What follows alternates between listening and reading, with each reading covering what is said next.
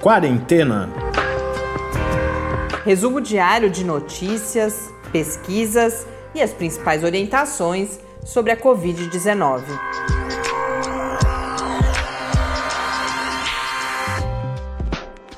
Quarentena, dia 199. Olá, começamos agora o nosso centésimo, nonagésimo nono encontro aqui no Quarentena. Eu sou Mariana Petzo. E eu sou Tarso Fabrício. Começamos as vésperas do, centésimo episódio com o nosso e-mail em um silêncio, Tarso. É, tá, tá, eu tô achando que a gente tá gravando só para nós o podcast. Faz tempo que ele não ficava tantos dias ali parado na véspera de um aniversário importante, 200, talvez uh, a última vez que a gente, a penúltima vez que a gente vire a centena, né, que a gente tem aquele plano de ir pelo menos até o uh, episódio 365 para completarmos um ano ou a eficácia, a primeira comprovação de eficácia da vacina, que vier primeiro, mas se seguirmos nessa falando sozinhos, não sei se deveremos seguir. A gente está fazendo um drama aqui só para pedir que vocês escrevam para gente, gente. Na linguagem da internet, a gente está querendo o biscoito, é isso, né?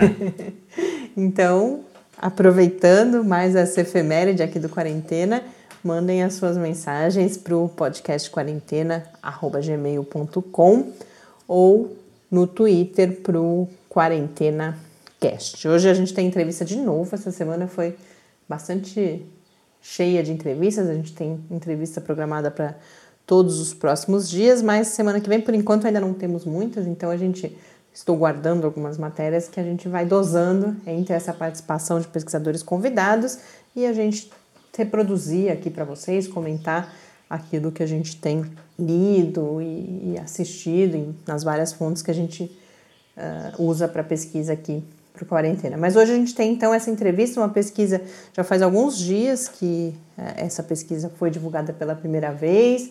Também já faz alguns dias que eu conversei com o professor Elder Nakaya, que é da Faculdade de Ciências Farmacêuticas da Universidade de São Paulo, sobre um novo resultado indicando problemas uh, gástricos, né, ou, uma condição chamada de síndrome de Barré e o mais conhecido refluxo esofágico, indicando uma possível relação entre essas condições e o agravamento, casos agravados de Covid-19, mas a gente depois entende melhor isso na minha conversa com o professor Helder.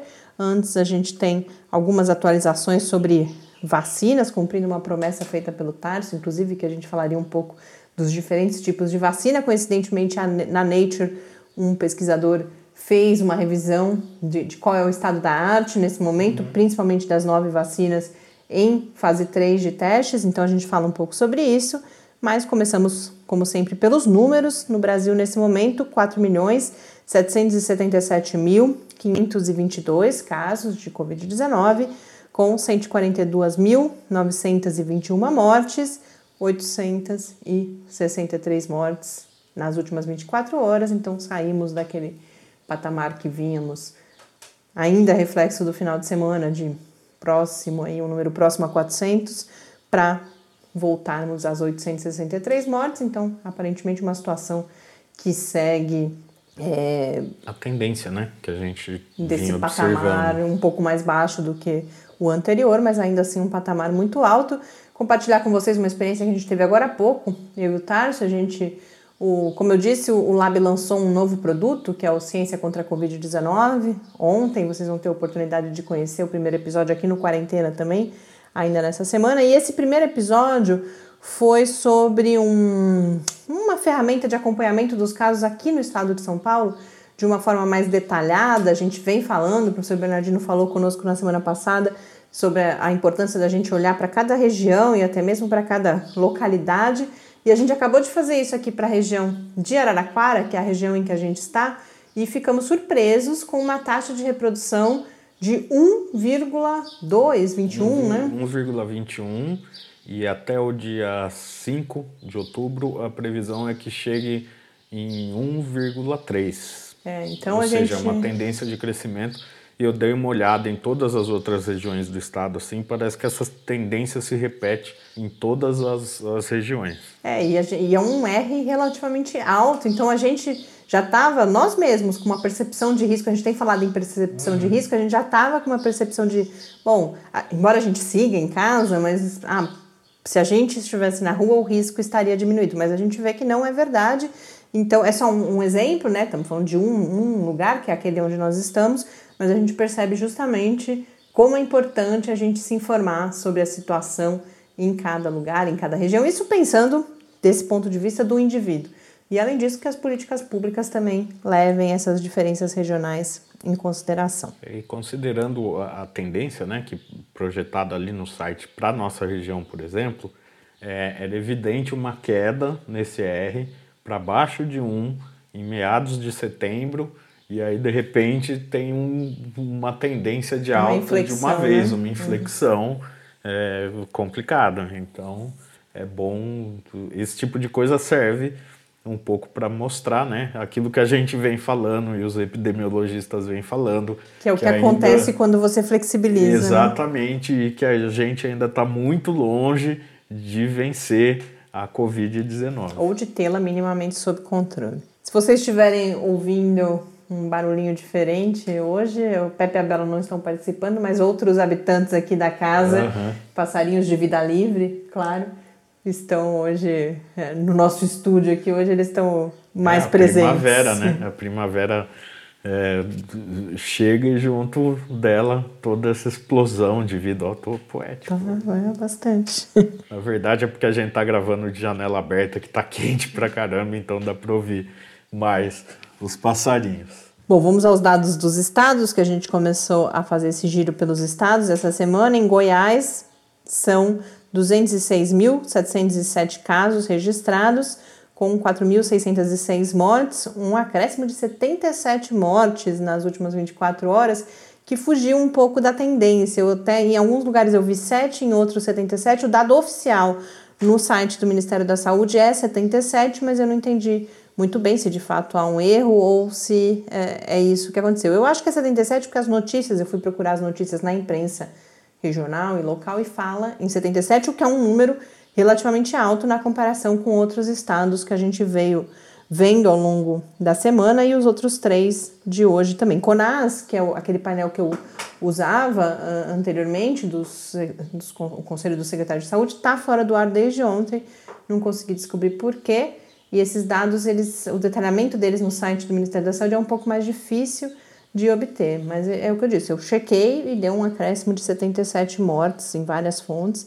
Então amanhã a gente dá mais uma olhada e quem é de Goiás também quiser tiver mais informações, quiser e puder mandar para a gente, seria muito interessante. No Maranhão, 172.845 casos, com 3.745 mortes, 10 novas mortes nas últimas 24 horas. Minas Gerais, 292.291 casos, 7.259 mortes, então a gente percebe uma proporção aí de mortes. O estado de Minas Gerais sofre com casos, mas a gente vê uma proporção alta no número de mortes, na relação né, com o número de casos também. 19 novas mortes nas últimas 24 horas. E no Mato Grosso do Sul, 68.963 casos, 1.293 mortes, com 15 novas mortes no último período. No mundo, segundo a Organização Mundial da Saúde, são 33.502.430 casos, valor que é de 33.743.035 casos no painel da John Hopkins com 1.009.593 mortes por Covid-19 em todo o mundo. Seguindo com notícias, começando, né? Não, antes temos uma, mais uma notícia aqui do cenário no Brasil, acompanhando a situação de Manaus, que a gente falou do fechamento, a volta do fechamento de bares e restaurantes. Há algumas notícias falando já o prefeito de Manaus já solicitou ao governo do estado a retomada de um lockdown de duas semanas no estado diante do crescimento no número de casos. Na semana, no período entre 24 e 28 de setembro, o crescimento em relação a esses mesmos dias no mês anterior, agosto, foi de 30% no número de casos.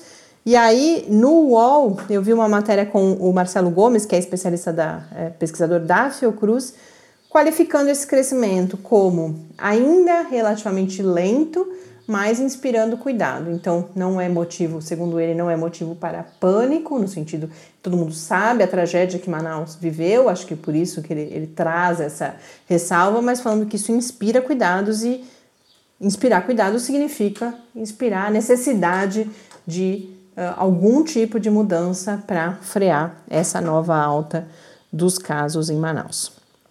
E agora sim, então, passando para o tema das uh, vacinas, nós tivemos o anúncio de mais um início de pesquisa de fase 3, agora com a Novavax, já se aguardava há, algum tempo, a Novavax que é uma vacina de proteína recombinante, a gente hoje, coincidentemente, a gente traz um pouco aquilo que o Tarso tinha me dado como tarefa, que é ao vivo um dia em um episódio, da gente falar dos diferentes tipos de vacina. E a gente tem agora então o início desses testes com a Novavax. A previsão é que essa fase 3 inicialmente seja realizada no Reino Unido, com 10 mil pessoas e com uma ênfase na população com idade superior a 65 anos. Então, eles querem que pelo menos 25% dessas pessoas sejam pessoas com 65 anos ou mais, porque uma questão importante no desenvolvimento de vacinas e também nas preocupações em relação a essa primeira geração das vacinas contra a Covid-19 é que você precisa de um olhar específico, de testes específicos com a população mais velha, porque a reação, a resposta imune é diferente. Você pode, além de que efeitos adversos podem ter uma importância diferente maior, também, né? maior na, numa população eventualmente mais frágil por, pela idade ou por alguma uh, comorbidade associada a, a, ao processo de envelhecimento. Então, essa é uma vacina que traz essa preocupação. E aí, junto com esse anúncio da Novavax, eu escolhi trazer para vocês, não um levantamento que eu mesma fiz, mas felizmente foi publicado nos últimos dias uma revisão desse contexto todo de desenvolvimento das vacinas na Nature por um pesquisador uh, da área de microbiologia de uma faculdade de medicina, a Faculdade de Medicina ICANN, em Nova York. Então, antes de mais nada, quero convidar todas as pessoas que estão especialmente interessadas no desenvolvimento e na comparação entre as diferentes vacinas que estão sendo desenvolvidas, que consultem esse artigo. Ele é muito, ao mesmo tempo, bastante detalhado, mas muito compreensível. Eu não posso reproduzir aqui o nível de detalhamento que existe lá, porque há alguns valores que eu, sozinha não consigo compreender. A gente tem planos, inclusive, de marcar em breve um debate no Quarentena ao Vivo com especialistas em vacina aqui do Brasil, tanto para comentar esse cenário global, mas também para falar das iniciativas em desenvolvimento aqui no país. Mas algumas informações mais gerais eu consigo trazer aqui para vocês que nos dão um panorama bastante interessante. Para começar, variáveis que eu percebi da leitura que são as mais importantes para a gente considerar ao olhar para esse cenário de desenvolvimento das vacinas e ao comparar as diferentes vacinas, dizem respeito ao processo de produção dessas vacinas, se eles são mais ou menos uh, já conhecidos, escaláveis, a complexidade, porque dependendo do, dos tipos de vacina, a gente já fala um pouco sobre eles uh, em seguida, a produção é mais ou menos difícil também. Então, as condições de produção são é, é, uma dessas variáveis são as condições de produção, segurança, claro, se produz ou não efeitos adversos e de que magnitude são esses efeitos adversos, qual é a resposta imune que ela provoca, se ela é mais ou menos uh, intensa em termos tanto de anticorpos neutralizantes quanto da resposta celular, das chamadas células T, e também toda a questão logística. Então, a gente tem vacinas, por exemplo, que precisam ser mantidas sob refrigeração, isso é um complicador. Você tem outras que podem ser mais facilmente distribuídas. Então, a combinação de todos esses, todos esses fatores nos mostra potenciais e dificuldades associados a cada uma das vacinas. São hoje cerca de 180 vacinas em desenvolvimento em todo o mundo. E é o, que, o que é interessante é que o autor classifica essas vacinas em três tipos, três categorias aquelas que usam abordagens ou plataformas tradicionais, fundamentalmente o uso de vírus inativado, principalmente o uso do vírus inativado ou de vírus atenuados. Então, o vírus eh, inativado é um processo em que você cultiva o vírus em uma cultura de, de células e aí você o inativa quimicamente um exemplo de vacina de vírus inativado na Covid-19 é a Sinovac, da, na verdade é a Coronavac da Sinovac, que é a vacina com a qual há o acordo aqui com o Instituto Butantan, no, no estado de São Paulo. Mas três vacinas chinesas em fase 3 são do tipo de vírus inativado. Vírus atenuados são versões aí geneticamente enfraquecidas do vírus, em que ele se, até se replica dentro do nosso organismo, mas sem, não numa quantidade suficiente, não de uma forma que venha a causar a doença. Uma desvantagem desse tipo de vacina é que há preocupações, ela já é, lembrem-se que eu estou falando de abordagens tradicionais, mas esse é um tipo de vacina que inspira cuidados adicionais com a questão da segurança, geralmente. É, geralmente ela, ela tem reações adversas mais fortes, né? Esse tipo de vacina. E aí, uma, mas uma vantagem é que ela é uma das que permite a administração por nebulização, e esse artigo destaca bastante que, embora não haja ainda nenhuma nas fases finais de estudos clínicos, elas podem ter uma vantagem em relação às injetáveis por protegerem de uma forma mais intensa, gerarem uma resposta imune específica no trato respiratório uh, superior.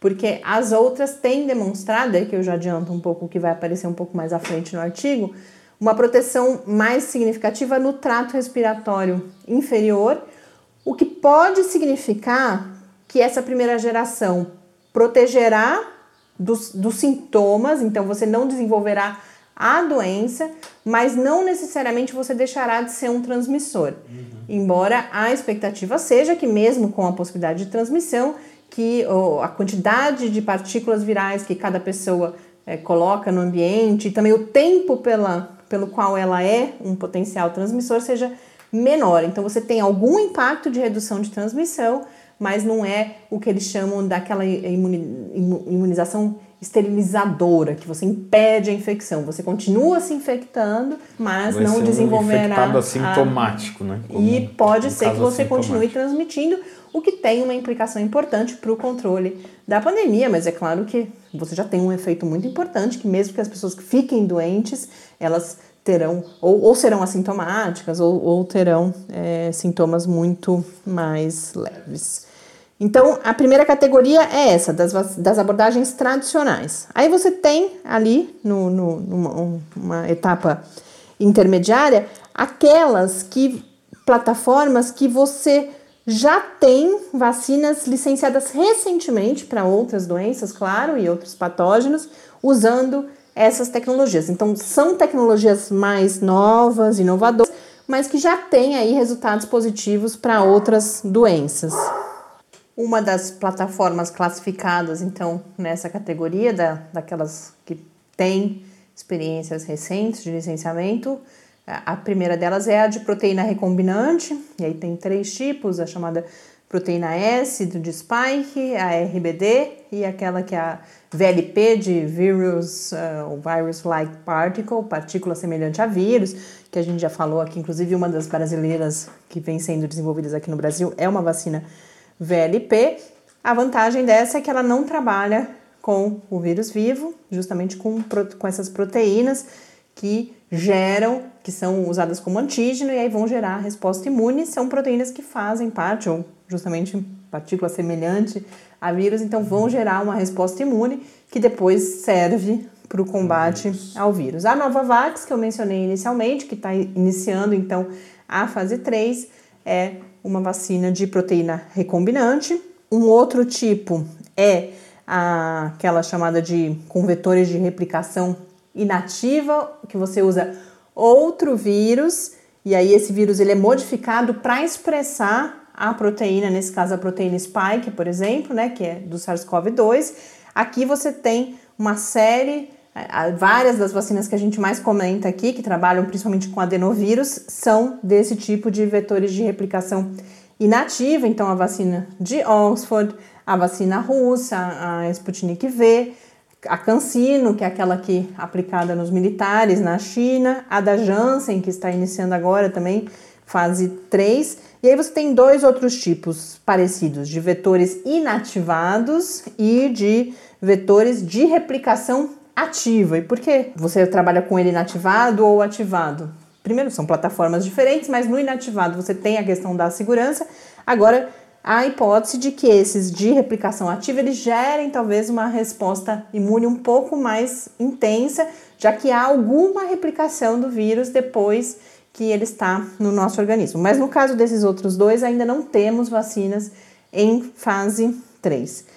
E aí a gente tem aquelas tecnologias na fronteira mesmo, que ainda não foram, não resultaram em vacinas já aprovadas, já licenciadas para outras condições, que são as vacinas de DNA e de RNA, que você então administra não o vírus ou o antígeno, mas sim uma informação genética que vai ela, quando já dentro do nosso organismo, resultar na expressão da proteína e, portanto, do antígeno que vai gerar a resposta imune. Estão nessa categoria as vacinas da Pfizer e da Moderna. O artigo segue então falando, e aí eu não vou entrar em detalhes, dos resultados, primeiro, dos testes pré-clínicos em animais e fundamentalmente em primatas não humanos, vários deles, por exemplo, em macacos rezos. A gente, ao longo da nossa história aqui, foi trazendo lá atrás, a, a, esses foram os primeiros resultados que foram saindo, e aí vai uh, elencar também os resultados já publicados das fases 1 e 2. Nós temos atualmente 35 vacinas já em etapa de estudos clínicos, e aí ele fala em 9 em fase 3, mas eu acho que com essa entrada desse artigo já tem alguns dias, eu acho que devem ser 10 agora com o início dos testes com uh, a Novavac. E aí ele vai fazer um resumo para cada uma dessas que já estão em fase de, de fase 3, ele vai mostrar, vai avaliar os resultados de fase 1 e 2 no que diz respeito à produção de anticorpos neutralizantes, a resposta em termos de, da resposta celular, a produção de célula, a ação das células T e no que diz respeito a questões de segurança. E é aqui que entra uma, vai aparecendo, vão aparecendo uma série de considerações que eu já mencionei antes, por exemplo, como que uma vacina pode ser melhor que a outra em populações mais velhas, a necessidade também de você pensar em vacinas específicas ou em concentrações específicas para as crianças, algumas com reação adversa mais severa, outras com uma segurança melhor. E aí, ao final, ele faz uma, um resumo do que foi encontrado e nesse resumo, a primeira constatação, ele vai fazer uma escala em termos de, de imunoge, é, imunogeneidade, geneticidade, agora me fugiu a palavra, mas qual é a resposta imune, qual é o teor da resposta imune que é gerada. Imogenicidade. É, eu, eu, li em inglês, então agora está me fugindo a palavra na tradução. Mas é, é isso, é qual é a resposta imune. E aí, as vacinas de proteína recombinante, que é o caso da Novavax, novamente, que a gente mencionou inicialmente, são até esse momento. Se bem que é importante fazer uma ressalva aqui, ele vai dizer que os testes, a gente já, já, abordou isso aqui, os testes que são realizados, eles usam protocolos diferentes, ensaios diferentes. Então, esses resultados, eles não são diretamente comparáveis. E ele faz essa ressalva o tempo inteiro, mas com as informações já disponíveis, parece que a Novavax é a que tem essa resposta imune mais intensa. Numa segunda, num segundo patamar, estariam as vacinas de a de Oxford, né? Então, portanto, com o adenovírus e aquelas de RNA mensageiro, então as da Moderna e da Pfizer, e as que tiveram a pior resposta até esse momento são as de vírus inativados e do, do de um outro, um outro adenovírus, né? Então, as da Coronavac, a Coronavac e a da Cancino, então as duas chinesas. Aí, nesse resumo, a boa notícia é que ele vai dizer, bom, a gente pode qualificar essa situação é uma situação que pode ser descrita como cuidadosamente positiva, então temos seguido, seguimos num caminho que indica de que teremos em breve, nos próximos meses, alguma eficácia comprovada e com segurança, mas antes disso, algumas considerações. É claro, é preciso terminar os estudos de fase 3, não podemos dizer muita coisa antes desses resultados de fase 3 Aqui ele traz também aquela consideração que eu falei antes sobre a proteção do trato respiratório superior, uma resposta que não tem sido tão satisfatória no trato respiratório superior. Todas as questões sobre qual será a duração da imunidade, mas aí ele fala que isso não deve ser um, uma preocupação muito grande, porque a gente está acostumado com outras vacinas, notadamente com a da gripe, com a necessidade de revacinação. E por fim, um número que eu achei interessante da gente lembrar aqui, que se a maioria for de duas doses, nós estamos falando na necessidade de produção de 16 milhões de doses de vacina. Então, esse, sem dúvida nenhuma, é um dos, é um dos maiores desafios que a gente precisará enfrentar depois dessa comprovação de eficácia que a gente espera que apareça o mais rapidamente possível. Com isso, já tendo me alongado aqui bastante, inclusive, mas é, é, um, é um assunto que é, é, muito importante que a gente esclareça e volto a fazer o convite para que leiam lá no Quarentena News em www.lab.fiscar.br barra Quarentena News o artigo completo da Nature que traz informações muito mais detalhadas do que as que eu pude reproduzir aqui. Vamos então à nossa entrevista com o professor Elder Nakaya, que é professor da Faculdade de Ciências Farmacêuticas da Universidade de São Paulo, integra também o Centro de Pesquisa em Doenças Inflamatórias, o CRID, que é um dos centros de pesquisa, inovação e difusão apoiados pela Fundação de Amparo à Pesquisa do Estado de São Paulo, a FAPESP, sobre um estudo, por enquanto ainda publicado como preprint apenas, mas eh, que foi divulgado pela agência FAPESP, um estudo realizado em parceria também com a Unicamp e na fase de tem uma parte do estudo que é realizado junto a pacientes e aí também contou com parcerias com a Fundação de Medicina Tropical, doutor Heitor eh, Vieira Dourado, que é de Manaus, e em São José do Rio Preto com a FAMERP, a Faculdade de Medicina de Rio Preto, e ali eles perceberam evidências que indicam uma possibilidade de relação entre problemas uh, gástricos, dentre os mais que mais chamam atenção, mais conhecidos, o refluxo esofágico e um risco aumentado de agravamento e de morte por Covid-19. Isso está relacionado ao pH, então, justamente o refluxo e esses problemas gástricos envolvem toda a questão do ácido estomacal, o que levaria a uma alteração de pH nessa região que poderia facilitar a infecção pelo vírus, mas tudo isso está melhor explicado nessa minha conversa com o professor Elder Nakaya. Vamos acompanhar.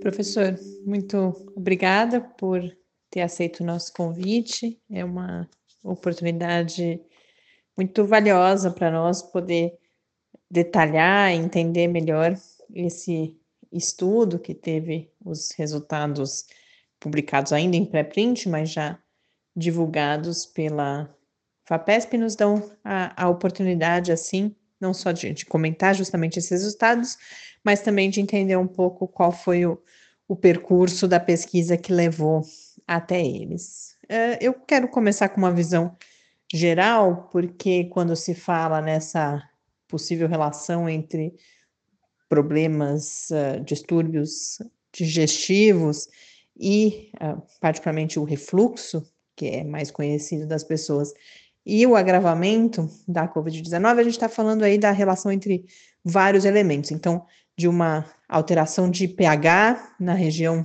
do esôfago, justamente pela ação desse ácido estomacal, e aí a relação dessa alteração de pH com aumento na expressão de um gene que está se tornando bastante conhecido, eh, entre nós, né, nesse contexto da entre as pessoas que não trabalhavam nessa área durante a COVID, que é o ACE2, às vezes a proteína chamada também de ECA2, e aí uma relação entre isso e um aumento de carga viral. Se o senhor puder, então, explicar um pouco essa relação que liga o refluxo a o agravamento, então, que, qual, é que o ácido provoca essa alteração de pH, eu tendo a achar que é um pouco mais fácil da gente entender, mas a partir daí o que acontece que levaria a essa maior carga viral e, portanto, a um possível agravamento dos quadros de Covid-19. Oi, Mariana, um grande prazer em participar do seu podcast. Eu vou explicar antes um pouquinho como é que surgiu essa pesquisa, na verdade. Porque um aluno meu chamado Leandro, ele estava fazendo, pesquisando o esôfago de Barrett. Esôfago de Barrett é uma condição que, quando as pessoas têm é, problemas de acidez estomacal, durante um, longos períodos, né, a, expondo a, o esôfago, acaba alterando a morfologia do esôfago, é, e isso é chamado de esôfago de Barrett que uma das causas também tem a ver com, com refluxo, mas é um, algo mais crônico, né? E apesar de ninguém aqui conhecer, é, ouvir falar dessa doença, na verdade, existe uma estimativa que 5% dos americanos possuem esôfago de Barrett. E eu não sei ainda direito exatamente quantos por cento da, da população brasileira tem essa, o esôfago de Barrett. Mas o fato é que, quando ele estava analisando o o perfil de expressão dos genes alterados nessas doenças, ele notou que um dos genes que tinha maior aumento de, de, de atividade né, era justamente o ECA2, o, o, o principal receptor usado pelo vírus, pelo novo coronavírus, para entrar nas células. E isso levantou uma hipótese interessante, porque será que pessoas que têm esse esôfago de Barrett poderiam ter maiores chances de ter a Covid-19 severa? Já foi visto que, que dependendo da dose inicial, né? Então é bem diferente se você pegar a Covid-19 é, através da, da infecção por uma superfície infectada pelo vírus SARS-CoV-2, ou se alguém tosse no meio na, na sua cara e ninguém está usando máscara, né? Então a dose inicial também determina um pouco a severidade da doença. E, e a gente já, já achou em outros trabalhos que as comorbidades associadas com a Covid-19 severa, como diabetes, hipertensão, doença crônica obstrutiva pulmonar, eles levam ao aumento desse gene ECA2 no pulmão e possivelmente explicando então a maior carga viral inicial e, e a maior chance disso virar uma Covid-19 severa. Então essa foi a hipótese que a gente levantou. Aí depois veio a pergunta de por que, que esse receptor, ele, ele ECA2 estava aumentado nessas pessoas, né? E aí a gente olhando lá as vias de sinalização que estavam afetadas na doença, a gente viu que, que tinha muita coisa relacionada com pH, com a alteração de pH, justamente porque existe esse refluxo, né, essa quantidade de ácido é, estomacal expondo o tecido. E aí, isso foi uma, uma pista interessante que a gente precisava validar. Será que esse aumento do, do ECA2 ele é causado justamente pela acidez do pH?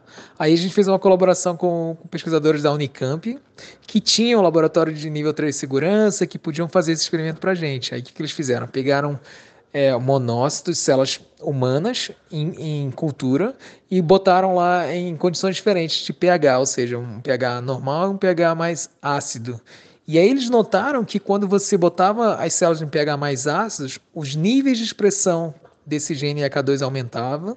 E não só isso, a infecção, a carga viral também aumentava quando você tinha um pH mais ácido, querendo dizer que o pH mais ácido era capaz de, de aumentar a chance da, do vírus replicar, aumentar o, o nível de replicação viral, né? E, e o mecanismo poderia ser explicado por causa da, do receptor que o vírus precisa para entrar nas células. Aí depois a gente fez uma pergunta: será que isso tem alguma implicação clínica?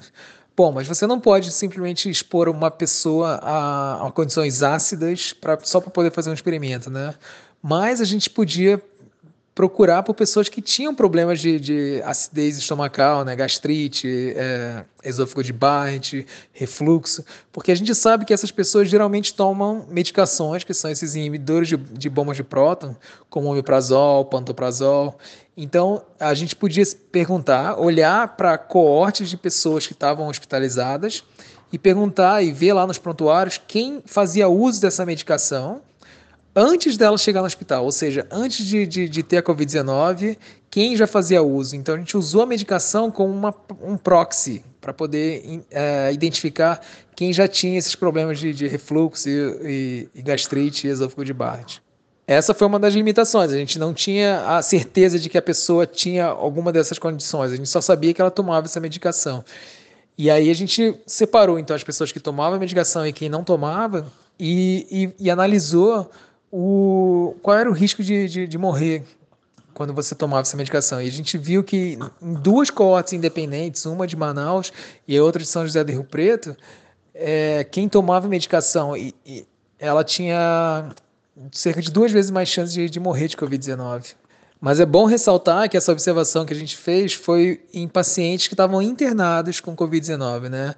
Então já eram pacientes mais graves. Não estou dizendo de jeito nenhum que todo mundo que tem refluxo já tem maiores chances de, de, de morrer de Covid-19, né? Ou seja, a pessoa que seria sintomática, mas tem um problema de refluxo ou, ou toma medicação, quase certeza que talvez continue sendo assintomático se, se pegar a doença, né? Então não é necessariamente um fator de risco já provado para todos em geral, mas o que a gente foi, o que a gente viu foi uma observação nos pacientes hospitalizados.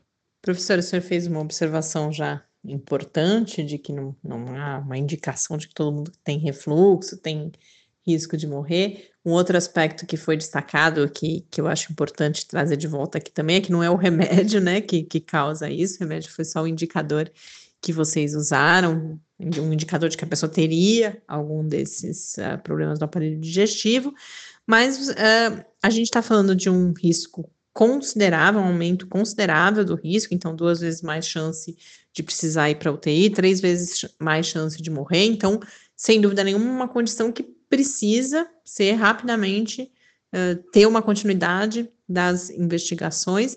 E aí, nesse sentido, eu pediria agora que comentasse um pouco que outros estudos seriam necessários, como continuar a investigar essa questão e se o grupo de vocês, se essa colaboração toda que se formou está uh, dando continuidade a essa pesquisa. Então, Mariana, todos nós estamos angustiados e tristes é, e ansiosos nessa pandemia, né? Mas se tem pelo menos um lado bom, é que eu nunca vi uma colaboração internacional tão forte quanto essa que surgiu durante essa pandemia. Então foi algo sem precedente, a geração de dados de um lado, a análise do outro e depois a implementação daquilo rapidamente. Então essa colaboração global foi, foi muito vantajoso para a ciência e também para alertar da importância da ciência para para a população em geral. As pessoas que a gente colaborou nesse estudo, na verdade, já eram amigos e parceiros de outros artigos, né? Então foi bem mais fácil a gente estabelecer essa colaboração, né? Porque foi aquilo, a gente conversando por WhatsApp com o pessoal do, da, da Unicamp, ele, eles já fizeram o experimento para a gente. Depois conversamos de novo com o pessoal de Manaus, São José do Rio Preto, que já eram amigos e parceiros nossos, e, eles já, já olharam para a gente no, nos pacientes. Então foi bem natural e, e fácil fazer é, esse trabalho, porque a gente já tinha essa rede formada, né? Mas com certeza, durante a pandemia, os outros trabalhos que a gente tem de Covid-19, a gente conheceu é, muita gente interessante que que, que outras parcerias vão, vão, vão ser forjadas. E até esse estudo do, da gastrite, né, do esôfago de Barrett, quando a gente publicou isso no, no Med Archive, que ainda não há revisão por pares, vários professores e pesquisadores mandaram e-mail para mim comentando: olha, você sabia que pode ser isso? Ou, ou, isso aqui na verdade pode ser explicado dessa outra forma, ou, ou, isso aí pode ter uma implicação ali.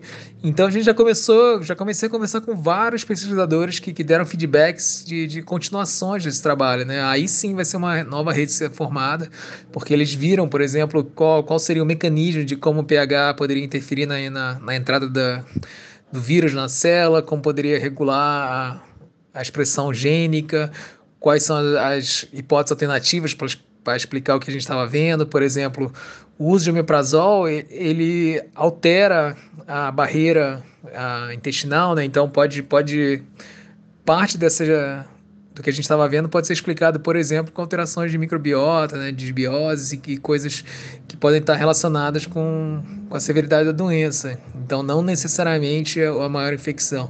Então, são várias linhas que, que se abriram que, que eu tenho certeza que as pessoas vão, vão, vão começar a pesquisar e eu espero que, que surjam vários trabalhos legais sobre isso. Professor, e uma dessas questões que eu queria destacar é que uma, uma hipótese que surgiu também relacionada a essa questão do pH é que a própria hipóxia causada né, pelo dano pulmonar poderia levar a uma acidificação do sangue e, consequentemente, a esse aumento da expressão da ECA2 e que, que esse seria também um mecanismo de agravamento da doença, né? Se você puder para a gente concluir, comentar um pouco esse outro aspecto. É, esse é um excelente ponto que eu acho que vai precisar de mais pesquisa para poder investigar, né? Bom, é, o que a gente vê, por exemplo, que no sangue você não consegue ter uma acidez tão grave quanto você tem, por exemplo, próximo do pH do estômago, né? Então, ninguém consegue sobreviver é, com pHs muito ácidos no, no sangue por muito tempo.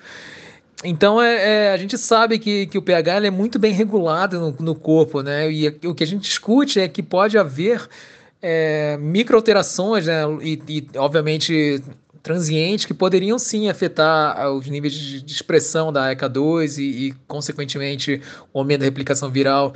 E uma dessas coisas pode estar relacionada também com a hipóxia, como você levantou, né? Que é, que é o fato de que é, pode haver mais produção de lactato, por exemplo, que é um ácido lático, né?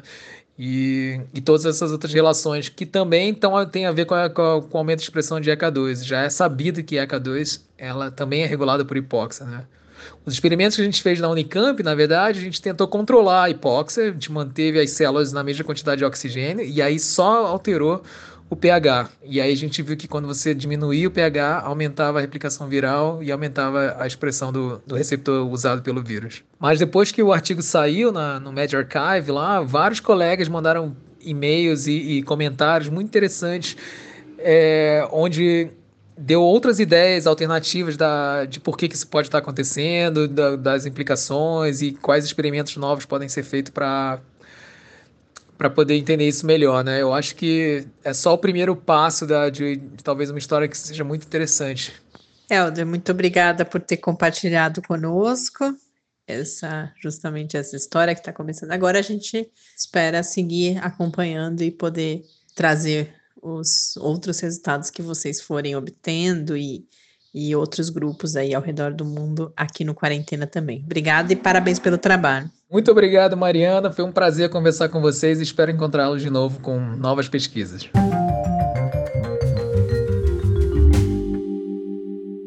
De volta aqui no Quarentena, queria destacar, a gente percebe a manchetes, né, podem gerar inclusive bastante apreensão. Puxa, então se eu tenho refluxo, significa que eu vou morrer de Covid-19? E não é, não é isso que essa pesquisa está mostrando, ela está indicando aí mais uma necessidade de mais uma frente de investigação para que se tenha mais informação sobre essa possível relação entre essa condição ali, toda essa questão do pH e os maiores riscos e que assim, claro, também possa ser feito um melhor acompanhamento desses pacientes e, eventualmente, inclusive, intervenções terapêuticas. Com isso, a gente encerra mais um episódio do Quarentena, o último aí, né, da, da centena.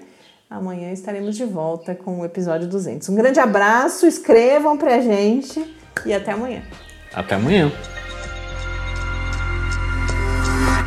Quarentena é uma realização do Laboratório Aberto de Interatividade para Disseminação do Conhecimento Científico e Tecnológico da Universidade Federal de São Carlos, o LAB da UFSCar, do Centro de Desenvolvimento de Materiais Funcionais, CDMF, e do Centro de Inovação em Novas Energias, o CINE.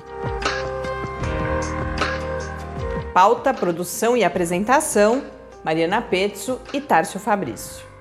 Arte e design de Henrique Mateus. Desenvolvimento web, Eduardo Martins. Edição de áudio, Lucas Stefanuto. Apoio Fundação de Amparo à Pesquisa do Estado de São Paulo.